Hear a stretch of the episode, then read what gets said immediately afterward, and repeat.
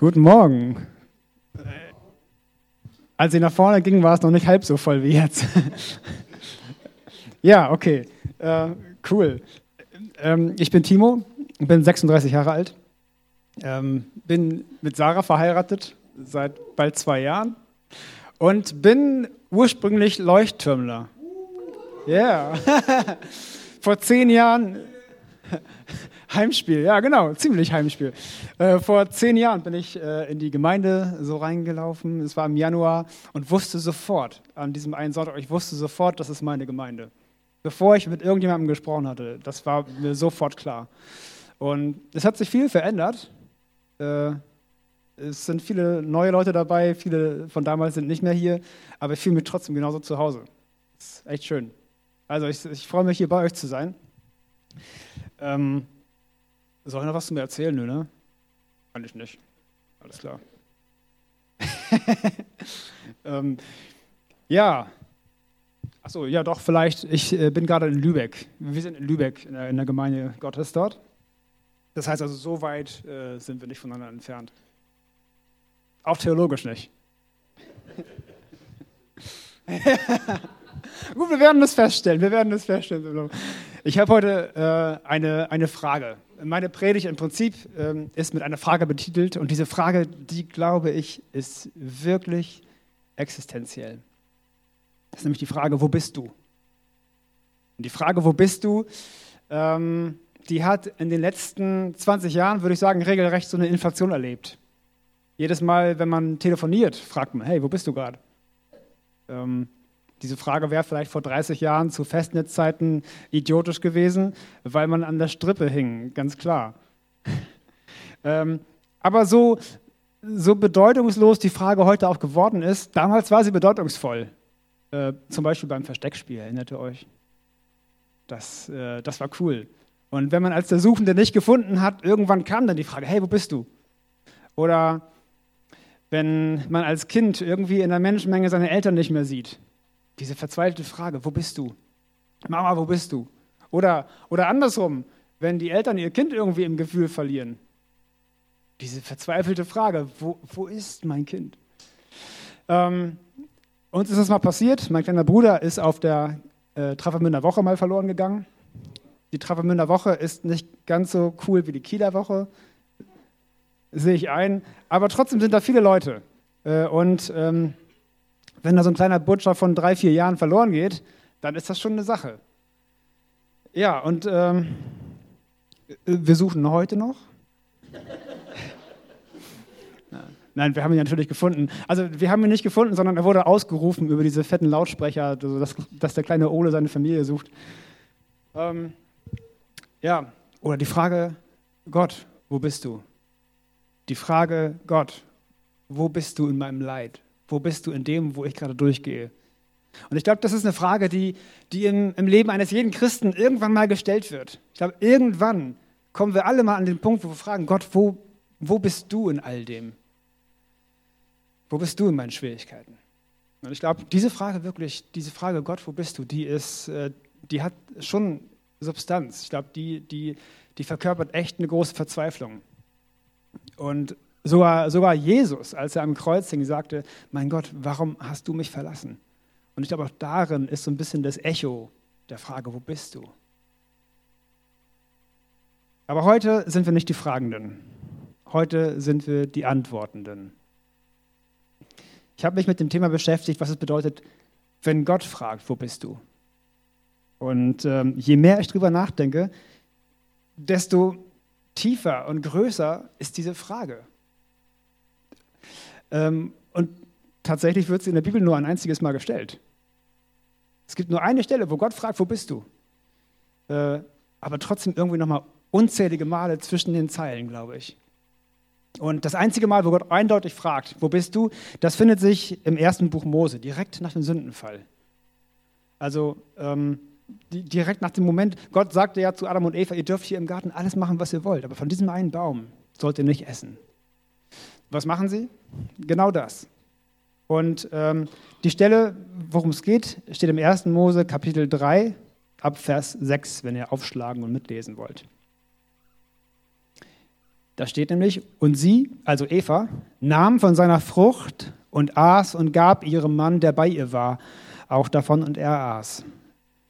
Da wurden ihnen beiden die Augen aufgetan und sie wurden gewahr, dass sie nackt waren und flochten Feigenblätter zusammen und machten sich Schurze. Und sie hörten Gott den Herrn, wie er im Garten ging, als der Tag kühl geworden war. Und Adam versteckte sich mit seiner Frau vor dem Angesicht Gottes des Herrn zwischen den Bäumen im Garten. Und Gott der Herr rief Adam und sprach zu ihm, wo bist du? Hm. Ihr kennt diese Geschichte. Dieser, dieser Zustand der perfekten Harmonie, der absoluten Sorglosigkeit und des grenzenlosen Vertrauens. Und in diesem Zustand sät die Schlange irgendwie Misstrauen und, und, und Sorge und verursacht so den Bruch dieser heilen Welt. Und vielleicht könnt ihr euch das vorstellen. Adam hat den Bissen der Frucht noch im Mund und sie schmeckt so unbekannt und so süß und so unwiderstehlich und so sündhaft gut. Und während er noch kaut, plötzlich merkt er, und es dämmert ihm die, die, die Erkenntnis, irgendwas ist plötzlich anders.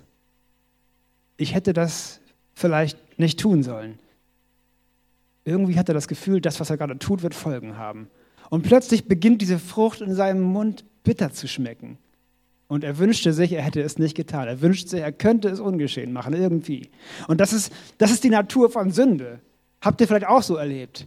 In dem Moment, wo, wo Sünde äh, als Option da ist, wirkt sie so, so süß und unwiderstehlich. Und der Reiz Unbekannten, der ist nahezu, nahezu, man kann daran nicht vorbeigehen manchmal. Und dann in dem Moment, wo man zulangt, merkt man, oh Mann, ich bin hier auf einem völlig falschen Weg und diese, diese so süß anscheinende Sache wird plötzlich bitter. Und man wünscht sich, man könnte es ungeschehen machen. Und Adam tut das Einzige, was ihm in dieser Situation noch einfällt. Er versteckt sich. Denn eins ist sicher, ungeschehen machen kann er es nicht. Und dann hört er Gott durch den Garten wandeln, so wie er es immer tut, in direkter Nähe zu seiner Schöpfung, zwischen den Pflanzen hindurch und zwischen den Tieren hindurch, denen Adam die Namen gegeben hatte. Durch diesen vollkommenen Ort, in dem so eine kleine Entzündung sich den Weg bahnt. Adam, wo bist du? Ich glaube, diese Frage, die markiert wirklich den Wendepunkt in der Beziehung zwischen Mensch und Gott wir wissen, dass Gott Adam ja nicht wirklich sucht. Gott weiß genau, wo Adam ist und Gott weiß genau, was passiert ist. Und das ist der Kern. Diese Frage, die dient nicht Gott beim Finden Adams, sondern sie dient Adam beim Finden Gottes. Soweit könnte folgen, oder? Anders formuliert wäre die Frage vielleicht eher so: Adam, was hast du getan? Adam, worin hast du dich verrannt? Und die Aufforderung, die aus dieser Frage hervorgeht, ist, Adam, stell dich mir. Adam, übernimm Verantwortung für das, was du getan hast. Und übrigens stellt sich hier die Frage, warum Gott Adam auffordert. Weil diejenige, die Person, die den Apfel oder die, was auch immer das für eine Frucht da genommen hat, war doch Eva. Und Eva hat doch im Prinzip dieses ganze Ding angefangen. Aber ich glaube, das ist eine Aufforderung für uns Männer. Ich glaube, uns ist aufgetragen, Verantwortung zu übernehmen für unsere Familie. Und ich glaube, das ist eine große Sache, Männer. Wenn ihr, wenn ihr euch nach einer äh, Ehefrau sehnt oder sowas, wenn ihr noch Single seid, Leute, wisst ihr, was das, was, wie das Gesamtpaket aussieht? Ihr werdet zur Rechenschaft gezogen für, für das, was eure Familie tut, weil ihr die Verantwortung habt. Überlegt euch das gut. okay, zurück zum Thema. Wenn Gott fragt, wo du bist, dann weiß er ganz genau, wo du bist. Ähm, die Frage ist, weißt du, wo du bist? Weißt, weißt du, wo du gerade stehst? Weißt du, in, in was du dich gerade verlierst? Und weißt du, wie es um deine Beziehung mit Gott gerade bestellt ist? Adam hatte zumindest erkannt, irgendwas stimmt nicht. Irgendwas ist anders. Irgendwie fühlt sich die ganze Sache nicht mehr so leicht an. Irgendwie ist da eine Schwere um mich herum und ich werde das nicht mehr los. Adam spürt zum ersten Mal die Last der Sünde. Und wir wissen, als, als Gott ihn stellt, ist Adam alles andere als bereit, Verantwortung dafür zu übernehmen, sondern er gibt Gott die Schuld, weil Gott ihm schließlich ja Eva gegeben hat und Eva das alles gemacht hat. Also, weißt du, interessanterweise hat Adam Gott vorher nie als, als streng erlebt oder als strafend, vielmehr immer als einen nahen Freund, mit dem er zusammen durch den Garten ging. Und ich weiß nicht, was die gemacht haben, wahrscheinlich über viele Sachen gesprochen, aber, aber das muss eine unglaubliche Leichtigkeit gewesen sein. Aber nun hat er kein Vertrauen mehr darin, dass, dass Gott ihm wohlgesinnt sein könnte. Ich frage mich wirklich, was geschehen wäre, wenn Adam gesagt hätte, es tut mir leid, ich habe äh, hab wirklich, ich habe es ich hab's versaut. Mir fiel kein besseres Wort gerade ein, ich, mir fielen nur schlechtere Worte ein. ähm, ich habe ich hab wirklich ähm, übers Ziel hinausgeschossen. Es tut mir leid, bitte vergib mir. Ich frage mich, was passiert wäre, wenn er das gesagt hätte. Aber hat das nicht gesagt. Und wir sehen, die Konsequenz seines Handelns ist, dass er und Eva aus dem Garten gehen müssen. Sie werden rausgeworfen und müssen diesen Ort der vollkommenen Harmonie verlassen. Und diese wunderschöne Aufgabe, den, den, den perfekten Garten zu hegen und zu pflegen, wird zu schweißtreibender Plackerei auf dem Feld. Und die tolle Aufgabe der, der Frau, Leben hervorzubringen, wird zu einem Akt unerträglicher Schmerzen. Seht ihr, wie, wie Sünde Schönes kaputt macht? Ich glaube, heute, wenn wir die Bibel so lesen, dürfen wir verstehen und begreifen, wie viel Liebe eigentlich in dieser Frage, wo bist du, steckt. Hast du mal darüber nachgedacht, dass wenn Gott diese Frage stellt, dass er sich auf Augenhöhe begeben muss? Sonst ergibt die Frage überhaupt keinen Sinn. Er muss sich auf Augenhöhe begeben und, ähm, und, und dir wirklich nachgehen. Und darin steckt doch die Sehnsucht und das Verlangen danach, dass ein Mensch, der, der weggelaufen ist, umkehrt. Gott begibt sich herab zum Menschen und geht ihm nach. Und im selben Moment gibt er die Gelegenheit zu sagen, bleib fern von mir. Im selben Moment gibt er die Gelegenheit zu sagen, ich will mit dir nichts zu tun haben. Ich weiß, was ich tue und ich erachte es für gut. Das ist, das ist so das Problem mit dem freien Willen, aber das hat Gott uns zugestanden. Gott respektiert unseren freien Willen und unsere Entscheidung, wenn er fragt, wo bist du? Und ich glaube, zwischen den Zeilen, wie gesagt, stellt Gott diese Frage immer wieder durch die Bibel hinweg. Ich glaube, immer wieder kann man zwischen den Zeilen diese Frage sehen. Als, als, als König, der, der sieht, wie sein Volk ein anderes, einen anderen König verlangt und, und von Chaos zu Chaos rennt. Oder als, als Hirte, der, der seinem Schaf nachrennt. Oder als, als der, der Vater, der seinem verlorenen Sohn nachgeht. Immer wieder können wir, glaube ich, zwischen den Zeilen die Frage sehen, wo bist du? Und naja, wo wir gerade von Schafen reden, ähm, wie das mit verlorenen Schafen so ist, zeigt das Beispiel von Schreck dem Schaf. Kennt ihr Schreck das Schaf? Die meisten kennen schon das Schaf, aber Schreck das Schaf ist dann doch vielen Leuten kein Begriff. Ah, Schreck ist äh, ein, ein, ein äh, ganz besonderes Schaf. Dem ist es nämlich irgendwie gelungen, aus der Herde auszubüchsen und sich in einer Höhle zu verstecken. Und ich liebe dieses Beispiel, weil es so gesättigt ist von Parallelen zu, zu uns in unserer Nachfolge. Dieses Schaf, das wusste es einfach besser. Dieses Schaf äh, ähm, wollte lieber seine eigenen Wege gehen. Und ähm, ist plötzlich so toll, diese Freiheit, die man spürt. Man hat, äh, man, man ist allein und man muss niemandem verpflichtet. Es ist so schön ruhig in dieser Höhle. Kein nerviges Geblöke vom Rest der Herde. Kein Hirte, der einen bevormundet und einen der Freiheit beraubt.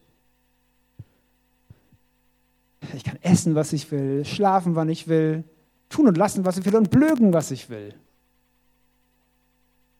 Ach, diese Freiheit. Wirf mal das Bild von Schreck ran, bitte.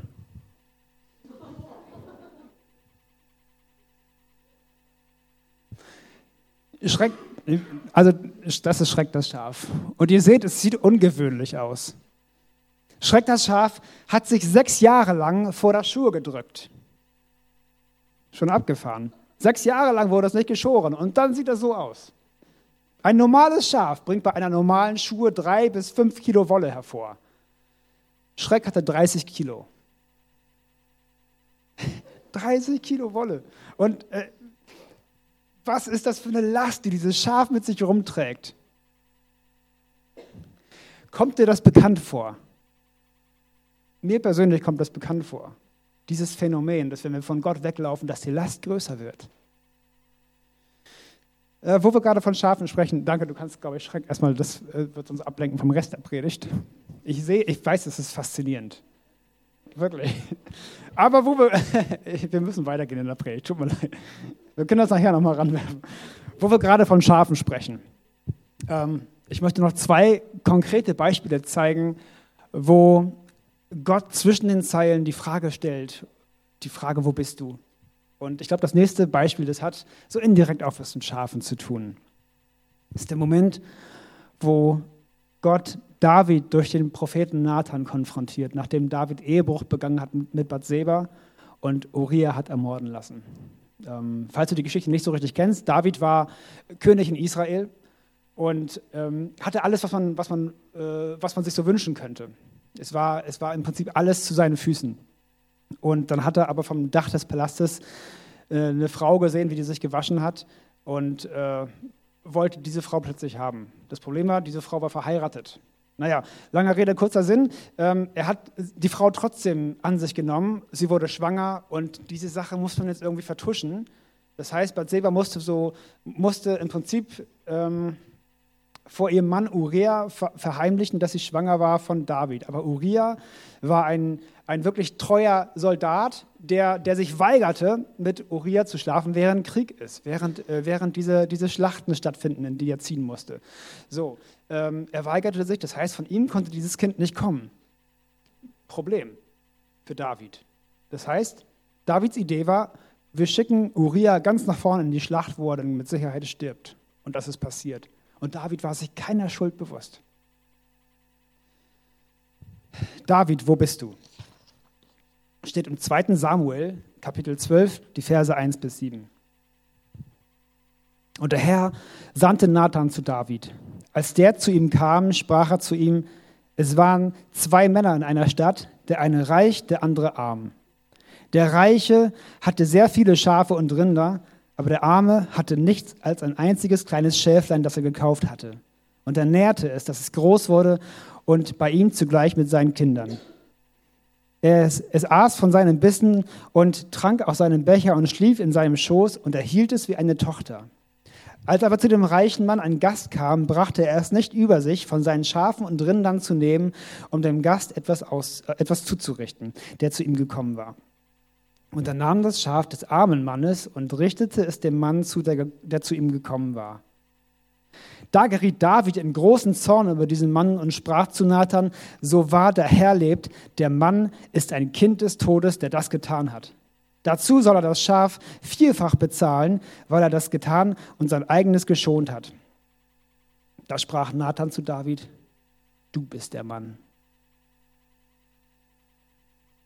Wir sehen an dieser an diesem Beispiel richtig gut, richtig anschaulich, wie sehr Sünde sich überhaupt nicht darum schert, wie es dem anderen geht.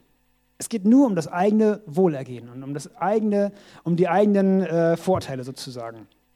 Und man ist sogar bereit, dafür über Leichen zu gehen.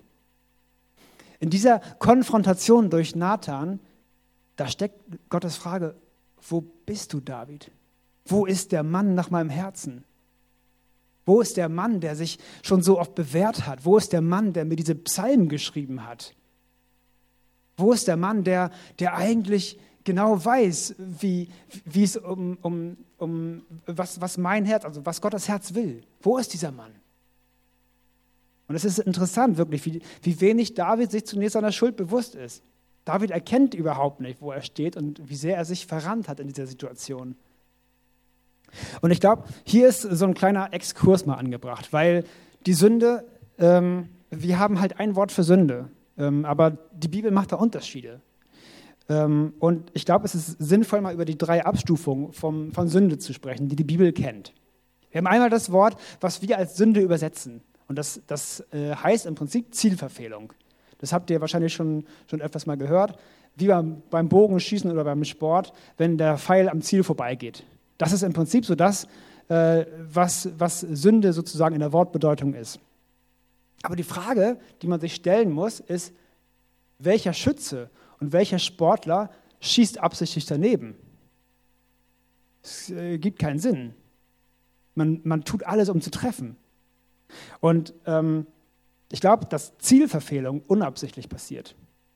Ich glaube, dass Sünde durchaus versehentlich sein kann, dass es durchaus ein Unfall sein kann. Dann gibt es den Begriff, den äh, wir als Missetat übersetzen. Die Missetat.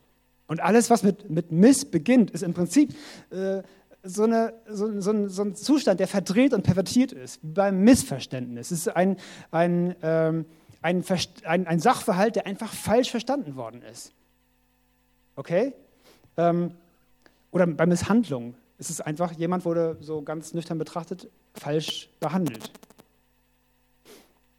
Einer Missetat geht oft Abwägung und Planung voraus. Das ist die Ausführung einer bewusst geplanten bösen Tat. Und der dritte Begriff ist Übertretung. Ich glaube, das ist die wohl schlimmste Form der Sünde, weil sie sich direkt gegen Gott richtet. Die Übertretung. Ich sehe die rote Linie. Äh, das, was, was du sagst in deinem Gesetz. Ich sehe das Gesetz und ich gehe bewusst drüber. Ich setze mich bewusst drüber hinweg. Was jetzt, Gott? Was willst du tun? Die Übertretung ist sozusagen der Ausdruck der Rebellion gegen Gott. Bewusste Kampfansage gegen Gott. Und die sind in sich schon unterschiedlich, aber um das klar zu sagen, alle drei Formen müssen unter das Blut Jesu. Nur dass wir uns alle, dass wir uns, dass wir uns verstehen. Also äh, nicht, dass man irgendwie meint, so versehentliche Sünde, das, ist, das geht da nicht so mit rein in die Kategorie. Doch wohl, für all das ist Jesus gestorben. Und David kannte all diese drei Formen. Und im Psalm 51, in dem Bußpsalm, den er als Reaktion auf die Zurechtweisung durch Nathan schreibt, da nennt er auch alle drei. In Vers, Vers 3, da schreibt er, O Gott, sei mir gnädig nach deiner Güte. Tilge meine Übertretungen nach deiner großen Barmherzigkeit. Wasche mich völlig rein von meiner Missetat und reinige mich von meiner Sünde. Spannend, oder? Und David hat Gottes Frage verstanden. Er übernimmt Verantwortung für sein Handeln.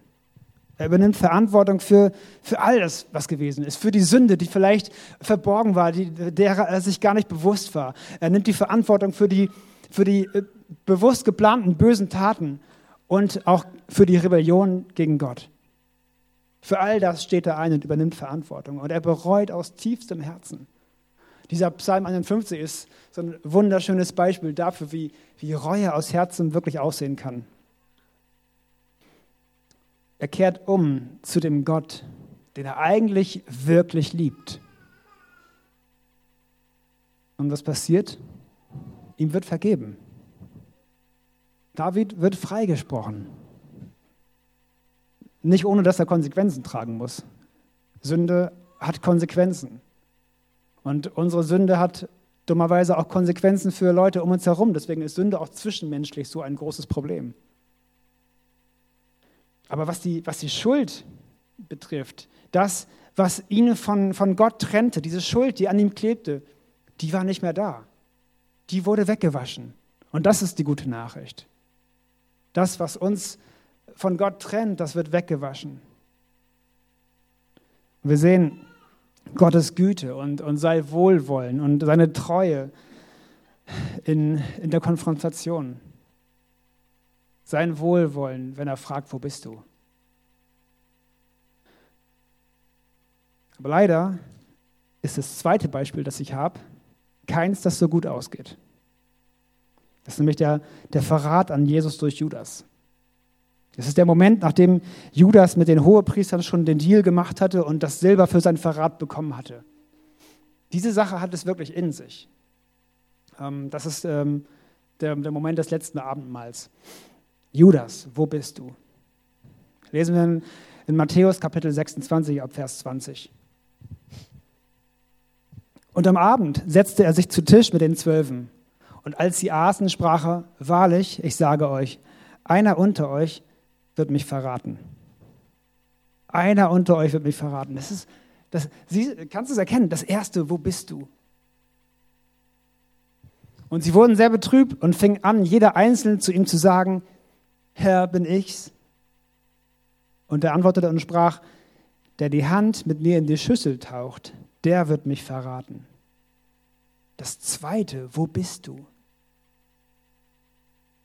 Und dann die Warnung. Der Menschensohn geht zwar dahin, wie von ihm geschrieben steht, doch weh dem Menschen, durch den der Menschensohn verraten wird. Es wäre besser für diesen Menschen, wenn er nie geboren wäre. Da antwortete Judas, der ihn verriet. Äh, Judas antwortet, hey Hoffnung. Und er sagt, bin ich's, Rabbi? Da sprach er, du sagst es. Merkst du diese, diese, diese kalte Unverschämtheit? Bin ich's? Bin ich's, Rabbi? Diese, diese völlig ungerührte Rebellion gegen Jesus. Er spuckt ihm sprichwörtlich ins Gesicht. Und Jesus sagt, ja, ja, du bist es. Die völlig offene Konfrontation. Das dritte, wo bist du? Komm schon, Judas, ich weiß, was du gemacht hast. Ich weiß, wo du stehst. Ich weiß, was du getan hast und was du planst zu tun. Ich weiß es ganz genau. Komm schon. Mann, öffne deine Augen. Wo ist der Mann, der mit mir die letzten drei Jahre verbracht hat? Wo ist der Mann, der mit mir Wunder vollbracht hat, der mit mir alles Mögliche an, an Taten getan hat, der, der Dämonen ausgetrieben hat? Wo ist der Mann, der mit mir die Hitze des Tages ertragen hat, der bei mir auf dem kalten Boden des Nachts lag? Wo ist dieser Mann? Wo ist der Mann, der einmal alles aufgegeben hat, um mir nachzufolgen? Hey, Judas gehörte wirklich dazu. Aber wo ist dieser Mann? Judas hat das Silber von den Hohepriestern schon genommen und der Verrat hat schon zur Hälfte stattgefunden. Zumindest im Herzen ist er vollendet. Und äh, Judas, ich werde auf jeden Fall sterben, aber wenn du das tust, gibt es für dich kein Zurück. Kehr um. Ich glaube wirklich, dass, dass, dass das zwischen den Zeilen da steht, dass dieses Gespräch, glaube ich, diese Motivation war. Als sie aber aßen, da nahm Jesus das Brot, dankte, brach's und gab es den Jüngern und sprach, nehmt, esst, das ist mein Leib. Und er nahm den Kelch und dankte und gab ihnen den und sprach, trinkt alle daraus. Das ist mein Blut des Bundes, das vergossen wird für viele zur Vergebung der Sünden um diese Worte noch zu bestärken und um zu verdeutlichen, was es mit seinem Opfer auf sich hat und was für eine Kraft und Dimension, die daraus entstehende Erlösung hat, gibt er ihnen nochmal das Abendmahl, was wir bis heute feiern. So als gewissermaßen als, als Höhepunkt seines Dienstes und seiner Zeit mit den Jüngern sagt er, sagt er zu ihnen, was immer auch gewesen ist und was immer auch kommen mag was immer für Abscheulichkeiten getan werden. Das, was ich morgen tun werde am Kreuz, wird Vergebung bringen. Vergebung für all das. Habt nur Anteil an mir. Habt Anteil an meinem Leib und an meinem Blut und beansprucht das für euch. Und ich glaube, das ist das Ziel der Frage, wo bist du? Das Ziel ist Wiederherstellung. Das Ziel ist Neuanfang. Egal, wo du dich verirrt hast, ich führe dich zurück. Egal, wie viel Wolle und wie viel Gepäck du mit dir rumträgst, ich nehme dir das ab. Egal, wie selbstgerecht und selbstbezogen du geworden bist, ich werde deinen Blick wieder auf mich richten. Egal, wie sehr du in Selbstmitleid oder Selbsthass steckst, ich werde dich wieder ins Licht führen. Ich glaube, das, das ist das Angebot, was Jesus uns zuspricht. Egal wie viel Sünde, Missetat und Übertretung an dir klebt, ich werde dich wieder reinwaschen. Wenn du dich mir nur wieder zuwendest. Wenn du nur bekennst und anerkennst, dass du schuldig bist. Denn ich bin treu und gerecht und vergebe dir deine Sünden und wasche dich rein von aller Ungerechtigkeit. Steht im 1. Johannes. Gott stellt die Frage, wo bist du? Nicht um dich zu finden, sondern damit du ihn wiederfindest. Und ähm, ich komme jetzt zum Schluss der Predigt. Ich möchte, dass wir uns aber Zeit nehmen. Einen Moment. Ich möchte, dass wir, dass du mal deinen, deinen eigenen Puls ein bisschen fühlst. Und kann es sein, dass Gott dich fragt, wo du bist? Kann es sein, dass er dich vielleicht schon über einen längeren Zeitraum fragt, wo du eigentlich bist? Kann es sein, dass du an Dingen festgehalten hast, die du längst hättest loslassen sollen? Kann es sein, dass du, dass du dich in Rebellion gegen Gott befindest? Kann es sein, dass du genau weißt, dass Gott dich konfrontiert und du dich trotzdem irgendwie immer rauswindest? Ich, ich kenne diesen Zustand ich weiß, wie das ist, wenn Gott einen konfrontiert und man versucht, sich irgendwie zu, abzuschirmen und irgendwie sich selbst recht zuzusprechen, aber das funktioniert nicht. Kann es sein, dass du genau weißt, dass Gott dich zur Umkehr bewegen möchte? Jesus ist hier. Gott ist hier. Glaubst du das? Und ich glaube, dass es, dass es ein Moment ist, wo er zu dir sprechen möchte. Und lass es zu, dass er zu dir spricht. Lass es zu, dass er dich zurückführt in seine Gegenwart, zurück in seine Arme, zurück in seine Sicherheit. Und dann mach einen Neuanfang.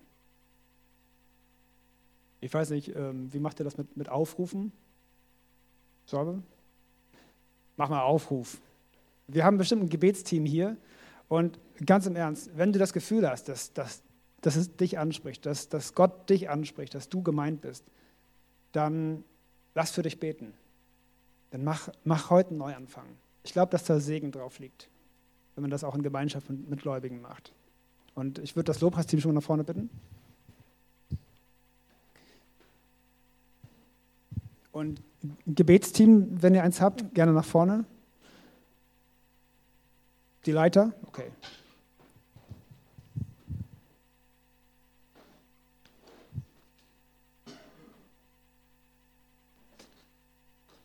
Und dann möchte ich dich wirklich auffordern, es ist völlig egal, wer jetzt guckt oder wer, wer, wer es sieht, dass du nach vorne kommst. Das spielt überhaupt keine Rolle.